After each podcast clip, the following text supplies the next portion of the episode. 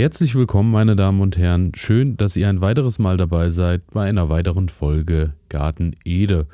Mein Name ist Elias und nachdem wir uns am Montag damit beschäftigt haben, was alles so äh, ja eher mies bis äh, schlecht gelaufen ist im Garten, soll es natürlich heute auch um all die positiven Dinge gehen, um all das, was ich vielleicht auch gelernt habe, aber eher auch natürlich um all das äh, erstmal auch zusammenzufassen, was mich wirklich überzeugt hat, was ich in den nächsten Jahren genauso weitermachen werde. Und das sind natürlich alles so Tipps, die sich bei mir zumindest bewährt haben, die sich hoffentlich bei euch dann vielleicht auch im nächsten Jahr bewähren bewähren können. Das, was ich immer wieder feststelle, auch äh, durch eure Zuschriften, erstmal vielen Dank für die regelmäßige Post, die ich erhalte. Ähm, es ist tatsächlich so, dass viele Dinge, die bei mir gar nicht so gut gelaufen sind, bei euch ähm, vielleicht äh, genauso äh, ausprobiert wurden und sich anders herausgestellt haben, bei euch vielleicht viel besser gelaufen sind, aber ähm, ja, so unterschiedlich ist es dann manchmal, wie das so aufeinander kommt und ähm, daher bei mir auf jeden Fall ähm, jede Menge Sachen auch gut gelaufen und da möchte ich erstmal anfangen bei einer Sache, die ich in diesem Jahr tatsächlich zum ersten Mal gemacht habe, obwohl es eigentlich sehr nahe liegt. Ich habe nochmal ähm, eine zweite Runde Kürbis und Zucchini ausgesät. Und zwar war es so, dass ich äh, wie immer so Ende April eigentlich anfangen, Mitte, Ende April und äh, Zucchini und ähm, auch Kürbisse aussehe. Habe das Ganze auch schon mal im März gemacht, aber da war ich dann viel zu früh dran. Dann sind die Pflanzen viel zu groß und Wurzeln schon viel zu viel für äh, die kleinen Töpfchen. Und daher, ähm, ja, mache ich das immer erst im April. Das reicht auch voll und ganz aus, weil die dürfen ja auch wirklich erst nach den Eisheiligen dann nach draußen. Und so habe ich dann ähm, meine Mai-Pflanzung vollzogen und habe dann, während ich die rausgepflanzt habe, nochmal in Töpfchen zu Hause ähm, nochmal neue Pflanzen vorgezogen. Es ist einfach äh, der Grund, ihr könnt das natürlich auch äh, per Direktsaat in eurem Garten machen.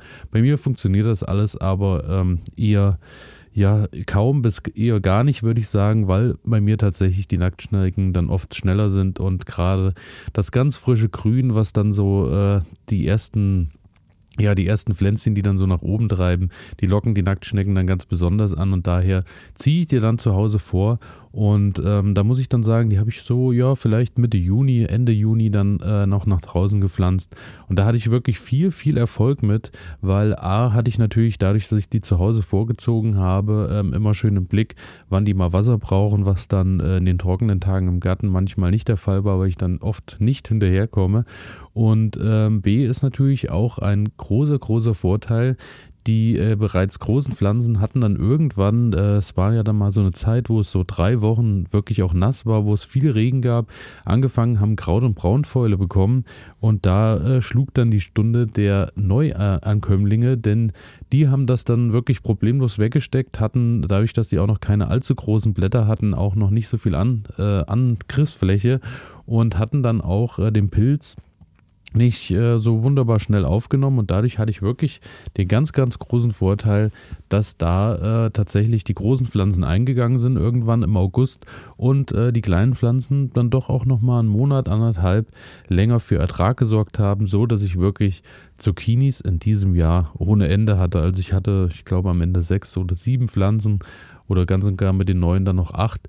Und da muss ich wirklich sagen, das waren dann wirklich Unmengen an Zucchini, was aber auch überhaupt kein Problem war, denn nachdem ähm, wir natürlich alles Mögliche zu Hause mit den Zucchini angestellt hatten, konnte ich die dann auch ganz problemlos verteilen, habe immer mal rumgefragt, ähm, wer vielleicht Interesse hätte und ja, viele hatten dann doch auch so im Bekanntenkreis, die vielleicht keine Zucchini-Pflanze zu Hause hatten oder wo die Pflanze einfach in diesem Jahr auch nichts geworden ist und haben sich dann gefreut über ja, die Zucchinis, die ich dann ein bisschen verteilen konnte. Daher wunderbare Sache, genau. Das werde ich im nächsten Jahr auch ähm, so weitermachen. Auf jeden Fall zweite Runde Zucchini und Kürbisse nochmal aussehen.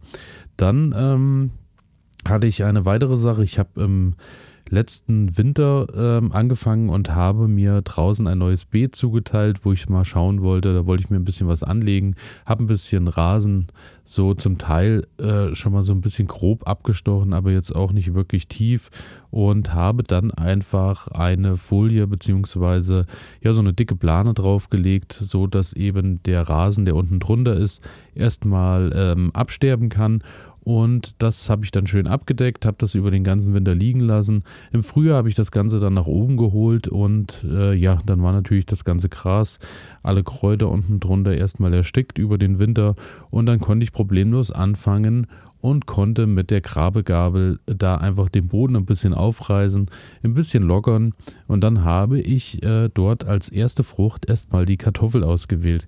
Klar, Kartoffel, wissen wir alle, wurzelt immer schön tief. Kartoffel, ähm, die Wurzelstücken suchen sich ihren Weg auch bei härteren Böden. Klar, Ertrag ist dann bei weitem nicht so hoch, wenn ihr den Boden natürlich schön vorher gelockert habt, wenn ihr einen schönen Kartoffelacker habt, der auch viel Nährstoffe bietet, der viel Platz bietet. So habt ihr natürlich dann Ertragseinbußen, habt aber den großen Vorteil, dass die ähm, für euch natürlich auch jede Menge Arbeit abnehmen können, indem ihr einfach ähm, dann natürlich durch die äh, Kartoffel äh, den Boden gelockert bekommt. Und so äh, habe ich dann einfach eine Furche gemacht mit dem Spaten, habe mir wirklich einfach nur einen Spaten genommen, habe da so ein bisschen äh, eine kleine Furche gemacht, wo ich die Kartoffeln reingelegt habe, ein bisschen Hornspäne mit dazu gemacht habe, das Ganze dann verschlossen habe und ähm, habe rundherum um das ganze Beeten noch ein paar Bretter reingepackt, so dass eben das wilde Gras von draußen und die Kräuter nicht wieder direkt ins Beet hineinwachsen. Und dann habe ich das Ganze einfach für sich arbeiten lassen, ein bisschen angehäufelt zwischendurch und es hat ganz wunderbar geklappt. Ich habe tatsächlich auch große und auch schöne Kartoffeln ernten können. Ähm, selbst die Bamberger Hörnchen, die ja eher dafür bekannt sind, dass sie auch empfindlich auf äh, nicht allzu gute Bedingungen reagieren, sind auch ganz wunderbar groß geworden und daher ähm, ja, hatte ich da eine ganz tolle Ernte und habe jetzt in diesem Jahr dann auch ein tief gelockertes Beet gehabt, was ich dann bereits im September abgeerntet habe und konnte da im Oktober jetzt ganz problemlos meinen Knoblauch stecken und muss sagen, eine Sache, die sich für mich bewährt hat, Kartoffeln nutzen, um ähm, nicht nur zum einen natürlich äh, eine schöne Kartoffelernte mit nach Hause zu nehmen, sondern eben auch um äh, neue Beete zu etablieren bzw. Beete eben vorzubereiten. Auch das äh, eine Sache, die ich mir auf jeden Fall hinter die Ohren schreiben werde. Dann ähm, als nächstes Brennnessel trocknen. Brennnessel trocknen, wenn ihr Naturtalent äh, den Podcast mit Nicole äh, hört, habt ihr es wahrscheinlich schon vernommen oder auch gesehen bei Instagram ich habe angefangen in diesem Jahr und habe wirklich so ähm, jetzt die letzten äh, Brennnesselwochen genutzt und habe da jede Menge Brennnessel geerntet und habe die äh, unter die Hütte und das Dach gehangen, einfach äh, immer ein paar Streuse zusammengebunden und habe die äh, dort schön vor sich hin trocknen lassen. Einfach nur, dass ich für den Winter ein bisschen ähm, frisches Grün habe oder beziehungsweise dann eben nicht mehr ganz so frisch, aber eben ein bisschen Grünzeug habe für die Hasen und äh, die nehmen das tatsächlich dankend an. Also Brennnessel, ich nehme wieder Dinge, die im Garten sowieso vorrätig sind. Funktioniert dann wahrscheinlich ähnlich, ähm, ja, ähnlich wie beim Heu, einfach für die Wintermonate, aber bei den Brennnesseln habe ich, äh, so zumindest rede ich mir das ein, das Gefühl, dass da einfach noch auch die guten Stoffe ein bisschen mit äh, drinne bleiben. Und Brennnessel sind ja wirklich äußerst gesund. Und äh, bei den frischen Brennnesseln muss man tatsächlich aufpassen bei den Hasen, weil die sich tatsächlich die Nase ein bisschen verbrennen. Und daher ähm, ja, ist die getrocknete Brennnessel-Variante auch äh, schöner zu verspeisen für die Hasen, daher Brennnessel trocknen, um so ein bisschen Futter für den Winter zu haben, auch in diesem Jahr etabliert im Garten. Und da natürlich auch an der Stelle ganz liebe Grüße an meinen Nachbarn Winfried, der mir diesen Tipp mit auf den Weg gegeben hat. Dann ähm, eine weitere Sache, die in diesem Jahr auch wieder hervorragend funktioniert hat, war die Kombination aus Kräutern und Tomaten und auch äh, zum Teil unter Chilis, aber da hatte ich ja auch schon in der letzten Folge bei den Fehlern ein bisschen berichtet. Das Ganze war ein bisschen eng und daher, ähm, ja, hat das nicht ganz so gut funktioniert, aber generell ähm, unter den Tomaten hatte ich wieder jede Menge Basilikum, Oregano, Thymian und Co. angepflanzt, so dass ich den Platz eben optimal nutzen konnte, weil die Tomaten natürlich steil nach oben wachsen und irgendwann entfernen wir sowieso unten die Blätter, so dass unten kein Bodenkontakt ist, da da natürlich dann auch wieder Eintrittspforten sind für Pilze und Co. Und daher ist unten drunter meist Platz und man hat dann auch immer so, ja, so 30, 40 Zentimeter unten rum Luft, wo man eben auch einen Raum hat, den man sonst verschenkt. Und da passt ganz wunderbar Basilikum und Co. unten drunter. Und auch da habe ich wirklich auch in diesem Jahr wieder reichlich, reichlich ernten können. Also das muss ich wirklich sagen. Daher bei mir auch eine Sache, die sich weiter etabliert hat, Kräuter unter die Tomaten zu packen. Dann äh, Tomaten generell ähm, war ich sehr überrascht. Ich habe ja sowohl im Folientunnel als auch außerhalb irgendwo im Garten im Freiland meine Tomaten angebaut, habe aber natürlich auch zu Hause auf der Terrasse die Tomaten angebaut. Und da muss ich erstmal generell sagen, Neuentdeckungen, ähm, die mir damals der äh, Rigotti im ja, im Podcast im Januar hatten wir den ja aufgezeichnet oder, oder Anfang Februar war es hier auf jeden Fall auch noch zu finden, falls ihr das nachhören wollt.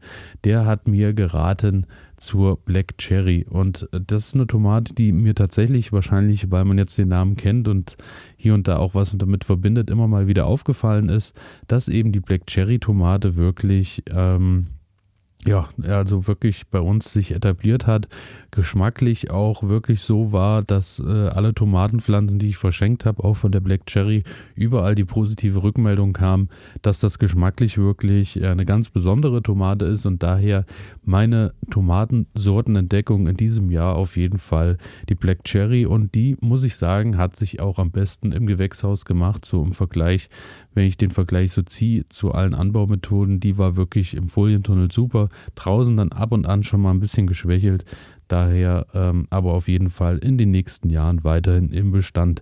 San Marzano Tomate ähm, kennt ihr ja sicher mittlerweile auch, schwärme ich ja auch schon lang für. Ist ja eher so eine Flaschentomate, eine länglich gezogene, die eben vorrangig zum Einkochen und Co. genutzt wird.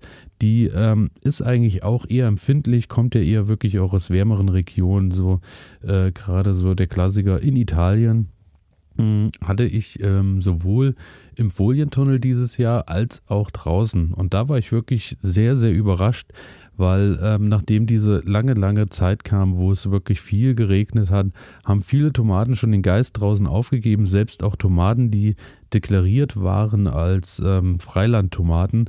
Und da muss ich sagen, hat die San Marzano wirklich lange, lange durchgehalten und hat sich äh, mit viel, viel und langen Erträgen irgendwie bemerkbar gemacht. Ich hatte allerdings auch, äh, da wir dann wirklich auch viel Soße einkochen für Nudeln mit Tomatensauce oder für Pizzasauce oder was auch immer, hatte ich die San Marzano wirklich auch, ich glaube, zehn Pflanzen draußen stehen und die haben wirklich lange, lange viel, viel Ertrag gebracht. Also für mich war das äh, so ein Zeichen für, ähm, die kommt auch ganz problemlos draußen klar. Ist dann wieder ähm, vielleicht eine Sache, die ich mir dann überlegen kann, denn draußen ähm, habe ich natürlich bedeutend mehr Platz als äh, im Folientunnel. Der Folientunnel ist schon recht groß mit den 35 Quadratmetern, aber auch da ähm, ja, kommt man immer schnell ans Limit, beziehungsweise ähm, ja, geht dann doch äh, der Platz viel drauf, weil es kommt jedes Jahr, probiert man mal neue Sachen aus, neue Sorten sollen sich etablieren. Daher, ähm, die San Marzano funktioniert auch ganz problemlos draußen. Das werde ich auf jeden Fall in den nächsten Jahren auch beibehalten. Dann äh, Physalis. Physalis auch wieder in diesem Jahr ähm, dabei. Ist ja immer so ein bisschen ja, muss ich immer schauen, dass ich die irgendwie, ähm, wann ich da den perfekten Aussaatzeitpunkt habe. Ich denke, ich habe die auch schon mal so im Februar ausgesät.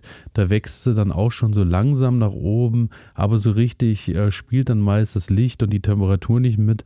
Und ich in meinem Setting mit äh, dem Wintergarten habe da auf jeden Fall nicht die Option zu, äh, dass ich den großartig äh, aufheizen kann, beziehungsweise auch nicht möchte. Dann ähm, Heizung laufen lassen für Pflanzen will ich dann doch auch eher äh, meiden. Daher ähm, hat sich so für mich herausgestellt äh, von, der, von den Tests, von den Tests her, äh, dass Februar auf jeden Fall für mich zu früh ist zu Hause. So äh, Mitte, Ende März war ein ganz perfekter Zeitpunkt und dann keimt die langsam und äh, im April wenn die Pflanzen dann immer mal tagsüber schon mal rausgehen können in die warme Sonne, hat die äh, dann große Sprünge gemacht. Und da war wieder interessant zu sehen, ich hatte ähm, zwei Sorten, einmal eine kleinere und eine große, größere und die Dulceria ist eher so die kleinere Variante, die ich hatte. Und das war wirklich die äh, bestschmeckendste und auch die am besten, die ertragreichste Sorte, die ich eigentlich draußen hatte.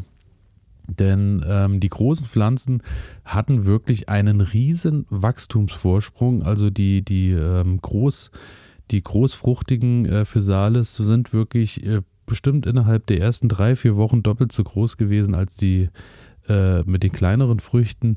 Und da habe ich schon gedacht, gut, das äh, Thema ist für mich geklärt. Ich werde jetzt immer nur die eine Sorte anpflanzen. Aber als es dann darum ging, ähm, dass die Physalis hingen und äh, reif wurden, muss ich halt wirklich sagen, waren die kleinen Physalis wirklich ähm, deutlich, deutlich stärker und äh, daher wird die Dulceria von der, also die Physalis dulceria, wird die Physalis sein, die sich bei mir äh, in den nächsten Jahren auch im Garten weiterhin ihre Plätze sucht, beziehungsweise auch ihren Platz findet. Und auch auf der Terrasse ähm, hatte ich die einfach in so einer alten Weinkiste Kiste, ein bisschen eine Drainage mit Steinen reingebaut und um die Weinkiste so ein bisschen ähm, Vlies drumherum gepackt. Und dann äh, ja, ist die da drin. Also wir sprechen so von einem Volumen, Volumen vielleicht von 40 Litern und ähm, von der Erde her. Und dort hatte ich wirklich lange, lange viel Ertrag, bis das dann so äh, im Oktober wirklich frischer wurde. Sind die noch lange gereift und äh, da haben wir wirklich Unmengen an Physalis mit nach Hause nehmen können, beziehungsweise auch von der Terrasse nach drinnen. Das hat wirklich ganz wunderbar geklappt. Ansonsten auch wie immer überzeugt hat mich der Riesenlauch. Ist eine ungarische Riesenlauchsorte, deren Namen ich auch nicht aussprechen kann. Werdet ihr aber sofort fündig, wenn ihr das eingebt. Habe ich, glaube ich, dann äh, auch irgendwie online mir mal äh, bestellt und den hatte ich im letzten Jahr zum ersten Mal und auch in diesem Jahr wieder. Ähm, das äh, ist wirklich eine Sorte, die hat bei mir so geschmacklich wie von der Größe her ähm, auch sich bei mir komplett etabliert und wird aus meinem Garten auch nicht mehr verschwinden. Und was auch eine ganz wunderbare Sache ist, ähm, die Himbeeren sind in meinem Garten auch angekommen und ähm, verbreiten sich langsam, werden schön buschig, haben dieses Jahr auch wirklich äh, schön Ertrag und es zahlt sich auch langsam aus, was ich euch auf jeden Fall auch noch mit auf den Weg geben kann, dass man so ein bisschen schaut, wenn ihr euch äh, Beerenfrüchte, Beerensträucher nach Hause holt, einfach ein bisschen im Blick behalten, wann die Himbeeren eben blühen, beziehungsweise wann die Ertrag bringen. Denn da gibt es große Unterschiede. Gibt ja nicht nur Sommer- und Herbsthimbeeren, gibt auch zu verschiedenen Zeitfenstern, äh, dass die eben abreifen.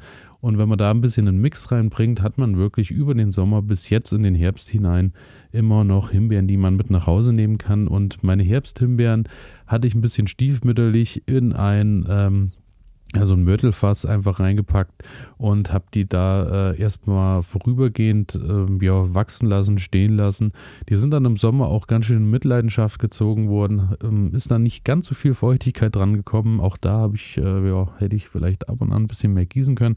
Aber gut, die sind jetzt tatsächlich aber im ähm, August, September wirklich, nachdem es wieder zunehmend äh, feuchter war und auch immer mal geregnet hat, wieder schön gekommen. Und siehe da, ich habe jetzt im November tatsächlich immer noch ab und an Himbeeren, die ich ernten kann. Und daher von äh, frühem Sommer bis jetzt in den Herbst hinein sind immer Himbeeren da. Also da immer so als kleinen Tipp und das, was ich mir auch merken werde für die nächsten Jahre, auch wenn ich neue Dinge anpflanze im Garten, immer so ein bisschen schauen, dass man sich eben einen Mix holt, dass die äh, Früchte verschieden abreifen, denn das ist ja auch das, warum wir in mehreren Sätzen zu Hause immer aussehen, beziehungsweise nicht äh, 300 Salatpflanzen mit einmal aussehen und dann einpflanzen und dann 300 Mal Salat äh, zu einem Zeitpunkt haben, sondern natürlich alles immer schön in Sätzen zu Hause aussehen, so dass wir immer zehn Salate vielleicht nachpflanzen können, um somit immer wieder was mit nach Hause nehmen zu können und eben nicht eine Überfülle einmal zu haben, so wie bei der Zucchini-Schwärme zum Beispiel. Oder aber wir müssen natürlich Salat äh, dann verschenken, auch das ist natürlich möglich. Aber ähm, so alles in allem ist nicht nur so, dass, äh, glaube ich, in diesem Jahr wirklich viele, viele Zucchini, viele Gurken, auch äh, Unmengen Tomaten und auch, wo ich mich so umgehört habe im Bekanntenkreis, es war einfach auch äh, ein ganz angenehmes Tomatenjahr, muss man sagen. Es waren wirklich viele Tomaten, die man mit nach Hause nehmen konnte. Und daher die Frage an euch natürlich, wie lief denn euer Gartenjahr? Was hat sich für euch bewährt? Beziehungsweise wo sagt ihr, das hat ganz wunderbar geklappt? Und auch generell, wie schätzt ihr das Jahr ein? War es ein Tomatenjahr? War es keins? Ihr könnt mir natürlich wie immer schreiben, elias.garten-ede.de. Könnt auch über Instagram äh, euch irgendwie melden und mir mal Bescheid geben, wie ihr das Gartenjahr so fandet, beziehungsweise was eure Erfolge waren. Und ähm, ihr findet natürlich alle Kontaktdaten auch in den Shownotes. Und damit bedanke ich mich fürs Zuhören und wir hören uns am Freitag wieder. Und ja, bis dahin, eine schöne Restwoche. Ciao.